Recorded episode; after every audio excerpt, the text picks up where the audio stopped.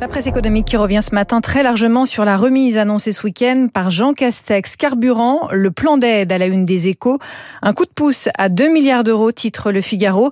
Comment cette baisse de 15 centimes par litre sera-t-elle appliquée? Le journal L'Opinion croit savoir que la solution passera par un remboursement aux metteurs sur le marché, ceux qui font la liaison entre les majors pétrolières et les réseaux de distribution. Charge aux pompistes de répercuter cette baisse à leurs clients. Une interview exclusive de François Villeroy de Gallo, le gouverneur de la Banque de France, à lire dans le Parisien.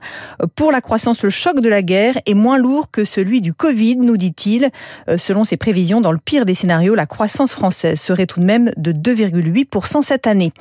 En couverture des échos également ce matin, investissement étranger, la France a un niveau record, 1600 projets enregistrés l'an dernier, une hausse spectaculaire et un chiffre qui dépasse le plus haut historique déjà atteint en 2019. L'attractivité, c'est le baromètre de la bonne santé économique du pays, souligne Franck Riester, ministre délégué chargé du commerce extérieur dans un entretien au journal. L'attractivité de la France est le thème ce matin de l'édito de François Vidal. Rendez-vous à 7h12. Les échos qui nous disent aussi que l'investissement dans les clean tech françaises a explosé l'an dernier.